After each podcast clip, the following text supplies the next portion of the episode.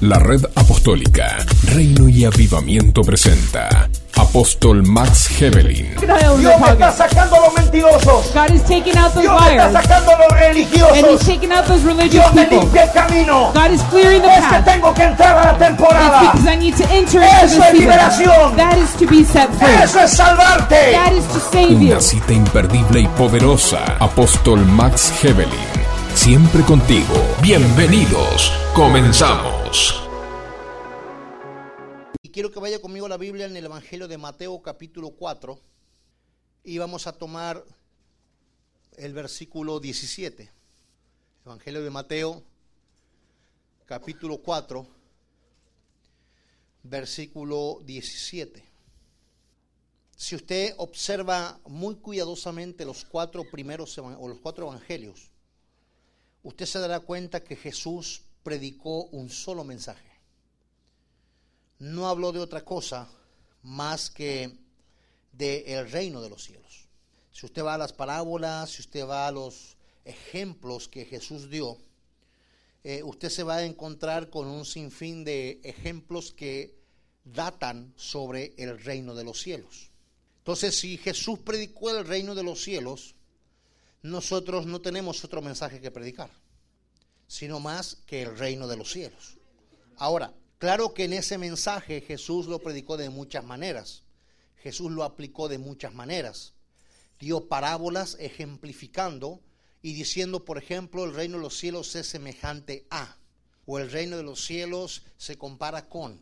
O sea, Jesús explicó y, y aplicó las comparaciones para que la mente humana pueda entender aquel concepto principal del reino nosotros no podemos desenfocarnos a predicar un mensaje que Jesús no predicó.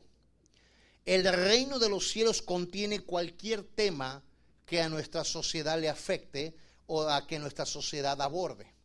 El reino de los cielos afecta a la familia, afecta a la empresa, afecta a la política, afecta a la sociedad, afecta a los hijos, los padres, los nietos, afecta de la primera a la cuarta generación. En el reino de los cielos eh, funciona para la ama de casa como para el político que está al lado del presidente. El reino de los cielos funciona en todos los ámbitos porque todos los ámbitos están dentro del reino de los cielos. ¿Cuántos dicen amén? Dice la palabra entonces, eh, desde entonces comenzó Jesús a predicar y a decir, arrepentíos, porque el reino de los cielos se ha acercado. Jesús comienza su ministerio de predicación y él comienza su primer mensaje, lógicamente hablando del reino. Y él dice, arrepentíos, porque el reino de los cielos se ha acercado. Cuando él habla de arrepentimiento, no solo se está refiriendo al arrepentimiento de pecados, sino se está refiriendo al estilo de vida que cada persona practicaba hasta ese momento. Porque una cosa es un pecado y otra cosa es el estilo de vida en el que se viva. Muy diferente una cosa de la otra. Ahora vamos a ir definiendo distintas cosas. ¿Qué es el reino? La palabra misma lo dice y lo devela. El reino es un sistema monárquico. Donde hay un reino, obviamente hay un rey. No existe un reino si no hay un rey. Porque si no, ¿quién gobierna o quién comanda ese reino? Dios es el rey. Cuando hablamos del reino de Dios, estamos hablando de la forma de gobierno de Dios. Mucha gente, quiero quitar esta idea, mucha gente dice el reino de los cielos es el cielo. No, el cielo es una cosa, el reino que pertenece al cielo es otra cosa. El cielo es donde Dios habita. Pero el reino viene del cielo, de donde Dios está, pero viene a la tierra. Entonces el reino no es el cielo. El cielo es el cielo y el reino es el reino. Entonces lo que Dios pretende cuando manda a Cristo y, y Jesús comienza a predicar el reino, Jesús dice arrepentíos porque les traigo el gobierno del cielo para que se ejecute aquí en la tierra.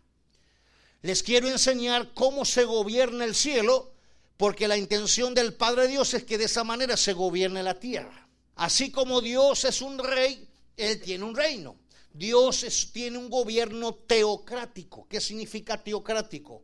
Que es Dios quien lo gobierna. Teo significa Dios. es Dios el rey del reino y Él gobierna el reino como Él lo ha establecido por medio de su palabra, leyes, mandamientos y promesas. ¿Cuántos dicen amén?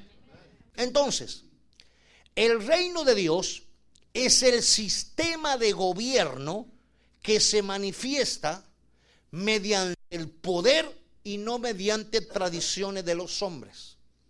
Atención, ¿cómo vamos a ver la manifestación de un reino? ¿Cómo vamos a ver la manifestación del reino de Dios? ¿Cómo sabemos que el reino de Dios está en un lugar por lo que sucede? No por lo que se dice, sino por lo que sucede. Jesús comenzó a predicar, Jesús comenzó a caminar por las aldeas y por las ciudades y por donde él pasaba había resultados, había milagros, había liberaciones, había resurrección de muertos, había sanidad de enfermos. Las cosas comenzaban a cambiar porque esa es la manera de manifestar y evidenciar el reino. El reino no se lo evidencia o no se lo enseña con pura palabra, se lo enseña con el poder. La única manera de que el reino de Dios se establezca es mediante el poder. Lo demás es estructura de hombres. Lo demás son doctrinas de hombres. Lo demás es la falta de revelación de muchos. Pero el reino de Dios se manifiesta por medio del poder. Si alguien va a hablar del reino, debe de manifestar el poder de Dios para que ese alguien sea creíble. Un ministerio en el reino es un ministerio creíble por lo que ese ministerio manifiesta, no por lo que ese ministerio dice. Porque dice un dicho por ahí que las palabras se las lleva el viento. Entonces a Jesús lo conocieron por lo que hacía. Muchos se preguntaron, ¿y quién es este que detiene los vientos en el mar? ¿Quién es este que liberó a aquel oprimido endemoniado de tantos años? ¿Quién es este que sanó a la mujer con flujo de sangre desde 18 años? ¿Quién es este que hizo esto? ¿Quién es este que le dijo que la niña no estaba muerta, nomás estaba dormida? ¿Quién es? ¿Acaso no es el hijo de José el carpintero? ¿No es el hijo de María que anda por ahí? No, ahora ya no era solo el hijo de José o el de María, era el rey de reyes manifestando el reino en la tierra. ¿Me está entendiendo? Si va a dar un aplauso de lo fuerte, porque es el rey. Entonces, el gobierno de Dios no se puede establecer por palabras. El apóstol Pablo dijo, consiste en palabras, sino en qué? ¿En qué? En poder y dominio propio. El reino de Dios consiste en poder. Ahora, para que exista un reino, hay tres elementos principales que tienen que estar presentes sí o sí, a como de lugar. El primer elemento es personas. El segundo elemento es territorios. Y el tercer elemento son finanzas. Si uno de estos tres elementos falta, entonces no es reino. ¿Por qué? Un reino necesita gente a quien gobernar. Un reino necesita un territorio sobre el cual ejecutar su gobierno. Y un reino necesita finanzas, dinero, recursos para poder avanzar como tal, si no es imposible lograr ser un reino. Por ejemplo, en cualquier país del mundo, aunque no todos son monárquicos, la mayoría, por lo menos en todo el continente americano, nuestros gobiernos son democráticos, entre comillas a veces, pero son democráticos. No hay reinos monárquicos, en Europa sí los hay. El punto aquí es que al fin y al cabo cada gobierno tiene personas a quienes gobiernan, tienen territorios, jurisdicciones sobre lo que se gobierna y tienen finanzas. Un país es más rico que otro por el recurso que tiene. Un país es más sabio que otro por la calidad de gente que tiene. Un país es más fuerte que otro por la cantidad de territorios que tiene. Por eso la mayoría de las guerras que ha habido en la historia o son por gente, o son por territorios, o son por recursos. Se pelea todo lo que un, lo que un gobierno tiene. Eso es un reino, eso es un gobierno. Dios tiene un gobierno y Dios tiene un reino y es el reino perteneciente al cielo. Y en ese reino Dios tiene principios, mandamientos, leyes y autoridades que Él como rey ha establecido. Y la Biblia, tanto en el Antiguo como en el Nuevo Testamento, contiene todo eso que el reino lo hace reino. Muy bien, seguimos. Entonces la fórmula de un reino es, diga conmigo, personas, fuertes territorios y recursos o finanzas. Tres elementos que hacen una fórmula básica para hacer un gobierno. Muy bien. Ahora, ese reino tiene un modelo de organización. ¿Por qué? Porque como el reino de Dios, distinto a los gobiernos de la tierra, el reino de Dios se demuestra con poder. ¿Cuántos estamos de acuerdo con eso? Como el reino de Dios se demuestra con poder, Dios tuvo que instituir autoridades para que ejecuten ese poder. Y conforme a esas autoridades, Él después a cada una de ellas les dio dones para que ejecuten el poder. Cristo no vino a traer solamente un mensaje. Cristo vino a traer una cultura del cielo a la tierra y ese es el reino de Dios. ¿Estamos de acuerdo hasta aquí? Quiero que participe conmigo. ¿Cuál es el modelo de organización de Dios? Él estimuló, perdón, él constituyó y estableció cinco ministerios. Ese es el modelo de organización de Dios. ¿Cuáles son los cinco ministerios bíblicos? Apóstol, profeta, evangelista, pastor y maestro. La Biblia habla allá por Efesios 11, no lo busque, pero por Efesios 11 de esta constitución. Todo gobierno tiene una constitución, entre paréntesis, si la respete o no tiene una constitución. ¿Por qué? Porque la ley se rige por esa constitución de aquel gobierno. Dios tiene una constitución y la constitución de Dios se llama Biblia. Y en esa constitución Dios ha establecido cinco ministerios. Cuando Dios establece algo en la palabra, el hombre no es quien para quitarlo. El hombre no tiene poder para quitar lo que Dios ha establecido. Lo único que el hombre hace es arruinar lo que Dios ha diseñado por causa de su pecado y por falta de, revelación. Pero nadie puede desestablecer, no creo que existe esa palabra, pero nadie puede corromper lo que Dios ha establecido. Que ciertas doctrinas y mentalidades piensen cosas es bronca de ellos. Pero la Biblia dice que hay una constitución. Y son una constitución de organización para que la iglesia funcione como tiene que funcionar.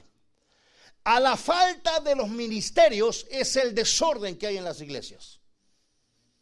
Por falta de organización ministerial. Esos cinco ministerios alimentan los 21 dones que existen. Dios puso cinco ministerios en su reino. Por eso es que Jesús levantó apóstoles. En el tiempo antiguo hubo profetas. Pablo estableció pastores y maestros para que funcione el cuerpo de Cristo en orden y no en desorden. ¿Qué pasó en la historia? Le hago rápido una síntesis de la síntesis de la síntesis. ¿Qué pasó en la historia? alguien por ahí se le ocurrió quitar de la ecuación dos ministerios principales, el del apóstol y el del profeta. Alguien por ahí dijo que eso ya no era de Dios, que Dios, que los apóstoles fueron los últimos, los de Jesús, y que los profetas, el último era Juan o fue Juan el Bautista. Bíblicamente eso no tiene base. Eh, me he encontrado en situaciones eh, hablando con gente que dice que sabe mucho y me dicen, pero la Biblia dice que el último profeta fue Juan. Sí, el último profeta bíblico fue Juan. Eso no indica que Dios haya anulado el ministerio. Si alguien dice que se anuló el ministerio, que me lo demuestre con la Biblia. Sencillo. Igual que el del apóstol, igual que los otros tres. Si alguien dice que eso no funciona, que me lo demuestre con la palabra. ¿Estamos de acuerdo hasta aquí? Todo lo que se diga se lo tiene que comprobar con la palabra. ¿Estamos de acuerdo? Esos cinco ministerios equipan, alimentan, fortalecen a los 21 dones que están dados a la iglesia. En total la iglesia tiene 21 dones. Eso no lo podemos ver ahora porque no me alcanza el tiempo. Pero siete dones da el Padre, cinco dones da el Hijo y nueve dones da el Espíritu Santo. Esos dones están para que usted y yo los usemos. No solo para que los cinco ministerios operen en ellos. Toda la iglesia debe operar en dones. Pero la iglesia no opera en dones porque está desordenada en autoridad. Por eso es que no hay dones. Entonces, ¿qué es lo que se hizo? Se cambiaron, se trocaron, se cambiaron de lugar las autoridades y pasaron los pastores a ser la cabeza, por llamarle así, de los ministerios. Entonces, nunca Jesús estableció una pirámide. Nunca. La Biblia dice que Jesús es la piedra angular, la que le da el equilibrio al, edificio. Sobre la piedra angular, apóstoles y profetas. Sobre ellos, pastores, evangelistas y maestros. Y sobre ellos, la iglesia. ¿Quién está arriba entonces? La iglesia. Ese es el diseño bíblico. ¿Por qué? Porque quien sostiene todo es Cristo, no nosotros. Entonces, lamentablemente, las instituciones tienen jerarcas, como decimos en la Argentina, que no la ven ni cuadrada la pelota. Cientos de pastores enfermos, dolidos, endemoniados, porque quien está arriba de ellos no tiene una autoridad apostólica. Porque cada diseño bíblico que se cambia es una puerta que el diablo haga desastres. Cada diseño bíblico que se cambia es una puerta para que el diablo haga desastres. Se lo puedo comprobar. A Adán le dijeron, no toques ese arbolito, Adán. Ese arbolito está prohibido. Todos los 800 que hay aquí comete todo el fruto, menos de ese. Ahí fue Adán. Tocó el arbolito prohibido y cambió la historia de la humanidad. Entonces, cuando alguien rompe un diseño bíblico por falta de entendimiento, está afectando generaciones. Cinco ministerios, diga. 21 dones. Muy bien, ahora el sistema del reino, el reino como sistema, regula el cuerpo. Jesús trajo el reino para regular el cuerpo de Cristo. Por eso Él trajo un orden de cinco ministerios y 21 regalos para que la iglesia no esté de oquis, sino esté operando en lo sobrenatural. Para eso vino el reino, para eso hay una organización y para eso hay un modelo. Hay un montón incontable de instituciones y doctrinas que están en contra de lo que yo estoy predicando. ¿Por qué? Porque este diseño bíblico les corrompe el diseño humano. Porque en el diseño bíblico la única autoridad mayor es Jesús de Nazaret. En el diseño humano las autoridades mayores son hombres. Son mujeres. Son gente que no han tenido ni siquiera una experiencia personal con Cristo. Pero ahí están como jefes. Insensibles. Algunos de sus pastores caen en pecado y lo condenan más de lo que lo condena el diablo. El reino restaura, no permite pecados, pero restaura. Sana, fortalece, activa, envía. Por eso es que Dios está trayendo una reforma a la tierra y la iglesia, nosotros no podemos estar sordos a lo que Dios está haciendo. Dios está restaurando su diseño.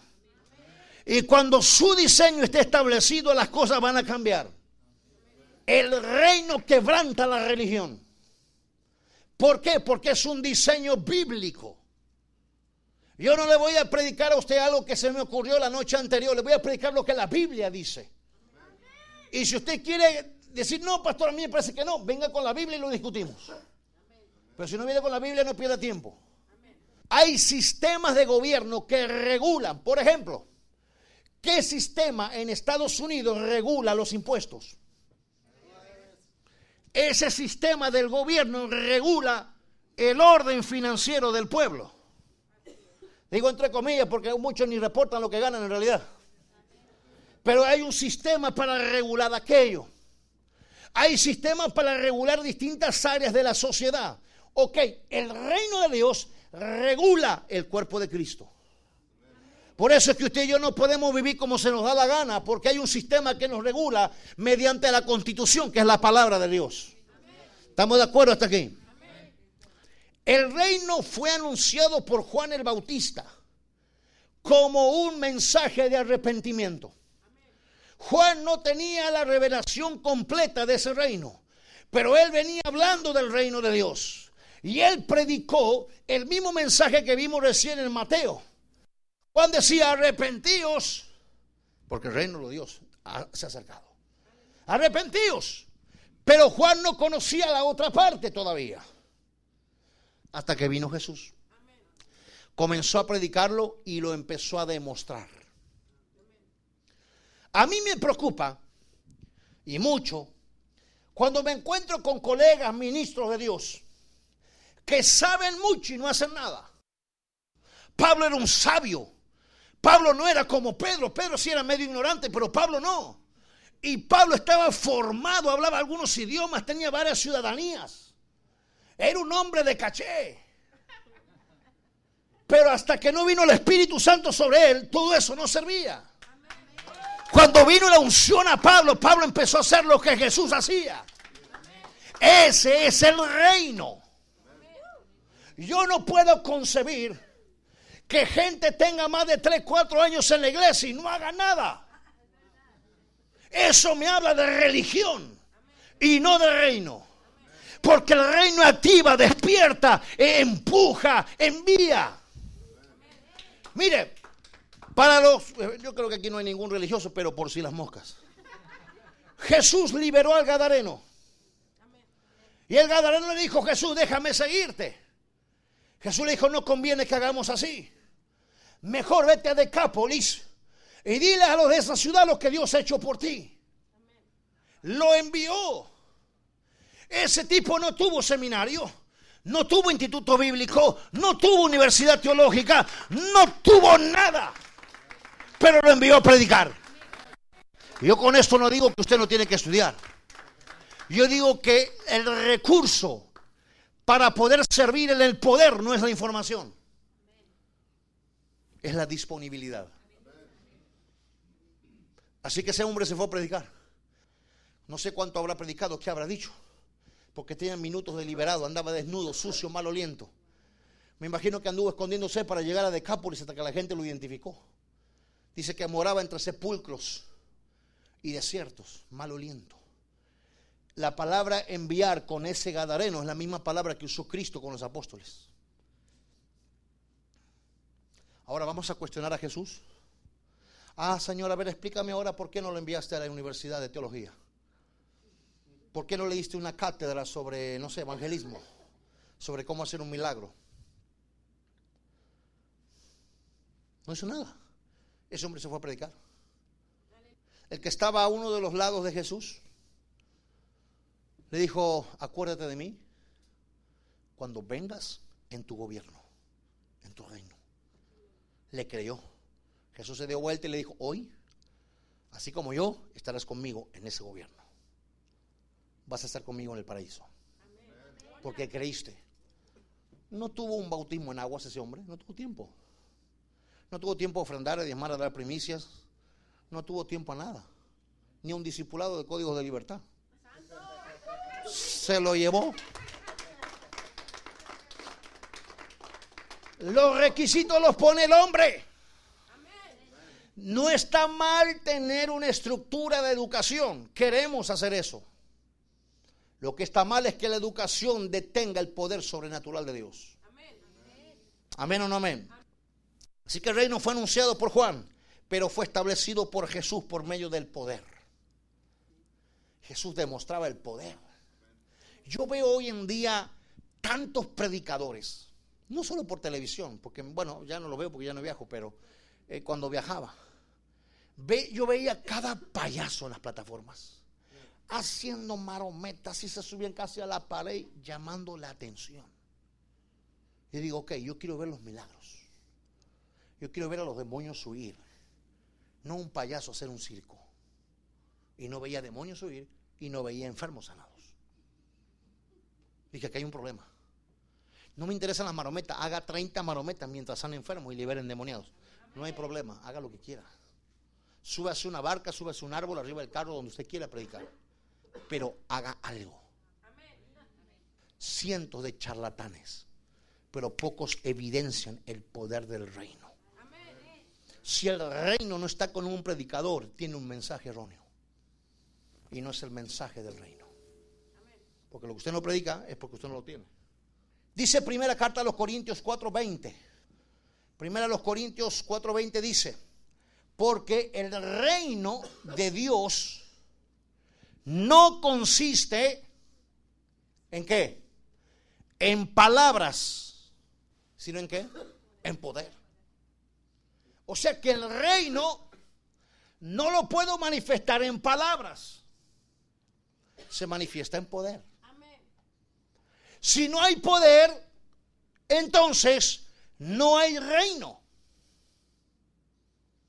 Si no hay evidencia de poder, no hay reino, hay religión. ¿Cuántas iglesias están llenas de eventos y cosas sin poder? Y donde no hay poder, no hay reino. Y donde no hay reino, no se está predicando el mensaje de Cristo. Y si no se predica el mensaje de Cristo, ¿qué estamos haciendo? Dios es rey y tiene un reino. Decretos, leyes, mandamientos y gobernantes. Pablo en otro versículo dice, a unos llamó apóstoles, a otros profetas, a otros evangelistas, a otros pastores, a otros maestros. Y a cada uno de ellos les dio una medida de autoridad para ejecutar ese don y ese llamado. Cuando no hay orden, escucha esto, cuando no hay un orden establecido conforme a lo que la Biblia dice, el pastor, el evangelista, el maestro, el profeta o el apóstol sufren procesos que no tienen por qué pasarlos. Porque no hay un orden sobre ellos. Que les protejan, que les instruyan y que los direccione. Una institución normalmente de las que se conoce solamente ofrecen estructuras, puntos doctrinales, de conducta, pero no ofrecen una dimensión de poder. Me ha tocado estar con hombres de esos que uno los ve así tan derechitos, tan perfectos, no vestidos, y uno hasta le da miedo estar ahí. Y uno dice, wow, este tipo está impecable. Y uno los escucha hablar y dice, Dios mío, que ya no hable. Lo sigo mirando. Hombres de impresionante autoridad ante la gente. Pero he visto a muchos de ellos asustarse cuando un demonio se manifiesta. Cuando hay un enfermo por ahí, ah, llamen a los evangelistas que hacen milagros. Pero si tú eres el principal de la institución, ¿tú a qué te dedicas? Nomás a papeles y poner firmas. Religión. Donde hay religión hay pecado oculto. ¿Cómo se ingresa al reino? Y aquí muchos pueden tener una crisis interna. Puede que usted haya estado muchos años en el Evangelio, pero nunca haya estado en el reino. ¿Por qué? Porque si usted no ha operado en el poder, usted estuvo en una religión. Yo estuve muchos años en una religión. Yo estuve en una institución allá en Argentina, donde para lo único que te llamaban era para mandar los diezmos y para alguna reunión que había por ahí. Nadie te llamaba a decirte, oye, ¿cómo te sientes? Porque quiero que usted sepa que los pastores también tenemos depresiones, tenemos dolores, tenemos angustias, eh, nos machucamos el dedo, se nos cae la leche caliente, somos humanos. Y yo salí de una institución llena de eso. Por eso puedo hablar con autoridad de lo que hablo.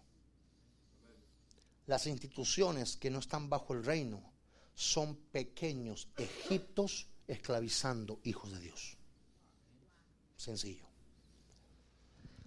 ¿Qué hace una institución a diferencia del reino? la institución va a negociar con usted. Si alguna institución, en mi caso personal, me dijera, yo quiero tomarlo a usted como pastor aquí en este país, vamos a hacer algunos negocios. Le vamos a dar esto, pero usted va a predicar esto. Nosotros no creemos en esto, no creemos en lo otro. No lo puede predicar. Así me hicieron un ofrecimiento en Los Ángeles hace dos o tres años atrás. Y le dije, quédese con todo su ofrecimiento. Yo predico el reino, no su religión. Y era una buena oferta. Me tentó el bolsillo y me tentó el futuro. Dije, no voy a vender la primogenitura que Dios nos ha dado por un plato de lentejas. Y cuando me llamó el pastor Eduardo, me dijo, no hay nada. No te ofrezco nada. Dije, eso es lo que yo quiero. ¿Cómo ingreso reino? Para ingresar a, tengo que salir de. No puedo estar con el pie izquierdo en la religión y el pie derecho en el reino. Es imposible. Pablo salió de la religión. Jesús atacó a la religión de sus padres. Jesús se fue contra el judaísmo y les dijo, ustedes señores predican una cosa pero practican otra. ¿A quiénes le llamó hipócritas?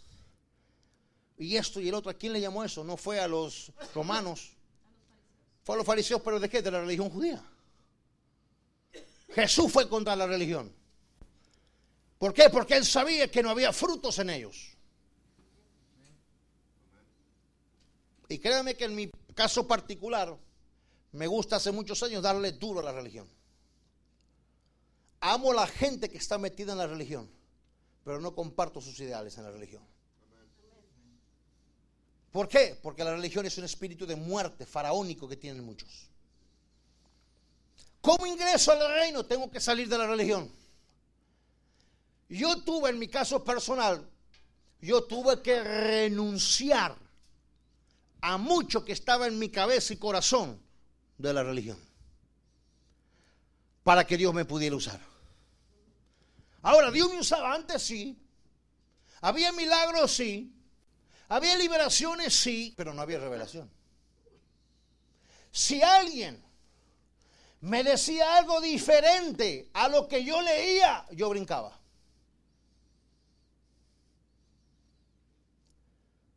Porque yo estaba acostumbrado a leer lo que está escrito y no lo que Dios quiere decir de lo que está escrito. Alguien me hablaba de profetas y yo casi casi lo apedreaba. ¿Qué es eso? Los profetas son del Antiguo Testamento. Eso es falsa doctrina. Yo. Hermano, por muchos años en Argentina critiqué a dos pulmones las escuelas proféticas. A dos pulmones. Públicamente lo hacía. Y terminé enseñando una de ellas.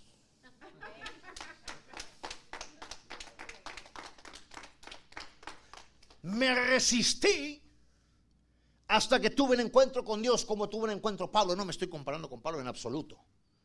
Pero tuve que tener un encuentro. Si yo no salía de, no podía entrar a. Nadie puede entrar al reino si primero no renuncia a la religión. Estamos orando para algo sobrenatural y eso sobrenatural traerá muerte a lo religioso en su vida. Acuérdese lo que le digo. Acuérdese lo que le digo. Lo religioso se va a morir porque se va a morir. O se muere o usted se va. Y algo le he dicho a Dios, aunque sea un poquito, yo no tengo miedo a perder a nadie. No me gustaría, pero no tengo miedo. Porque conozco al Dios que sirvo, al rey que sirvo. La religión y la tradición son el estado de muerte de muchos. El reino es la vida de otro. La tradición ha atado a tantos hombres y mujeres de Dios. Ha esclavizado a hombres y mujeres de Dios. Me he encontrado en instituciones donde la mujer, por ejemplo, no puede usar pantalón. No puede cortarse el cabello. No se puede pintar. No puede usar joyas. no puede depilarse. Y le dije, ¿de dónde sacan eso? ¿Dónde dice eso la Biblia?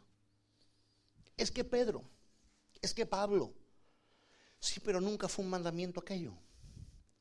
Fue un asunto momentáneo o temporal nada más. No fue un principio o una o una un, un mandamiento. Y lo que no es mandamiento no se puede imponer. Pero conozco cientos, no exagero, cientos de personas así, en un 2015. ¿Cómo los identifico en la calle? Por los mal vestidos.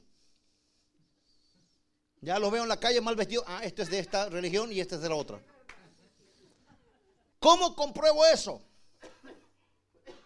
¿Cómo lo compruebo? Porque he hablado con muchos de ellos que me han dado confianza. Y en sus hogares viven infiernos. En su matrimonio viven infiernos. En su trabajo viven infiernos. En su economía viven infiernos. En sus corazones creen cualquier cosa menos lo que deben de creer. Ah, pero andan vestidos así como que estructuras de tradiciones y religión. Para nosotros no hay religión. El reino no es lo mismo que la religión. Si usted en muchos años no ha operado en, el, en lo sobrenatural, usted estuvo en una religión. Y usted tiene una, usted tiene que vivir una transición al reino. ¿De qué sirve o sirvió semejante sacrificio de Jesús? Tremendo poder en la, en la resurrección nomás para que usted esté sentado. Me he encontrado con pastores que dicen, no, yo para darle lugar a él o a ella, que se se espere unos 5 o 6 años. Y le digo, oye, ¿has leído la Biblia tú? ¿Por qué? Ah, pero el apóstol Pablo dice que tienen que ser obreros aprobados. Sí, claro, pero para que alguien sea aprobado, tiene que ser probado. Si yo no he hecho andar a un siervo, difícilmente lo apruebe. El reino activa. La religión desactiva. A dar cuenta que a ponen esas inyecciones para dormirlo, anestesia. Ahí te vas a esperar unos añitos. A ver si Dios se le ocurre confirmar por 340 palabras proféticas, 20 sueños, de que sí o de que no. Jesús eligió a 12 rápido y eligió de los peores. Si Jesús eligió 12 peores, ¿quiénes somos nosotros para andar seleccionando a la gente?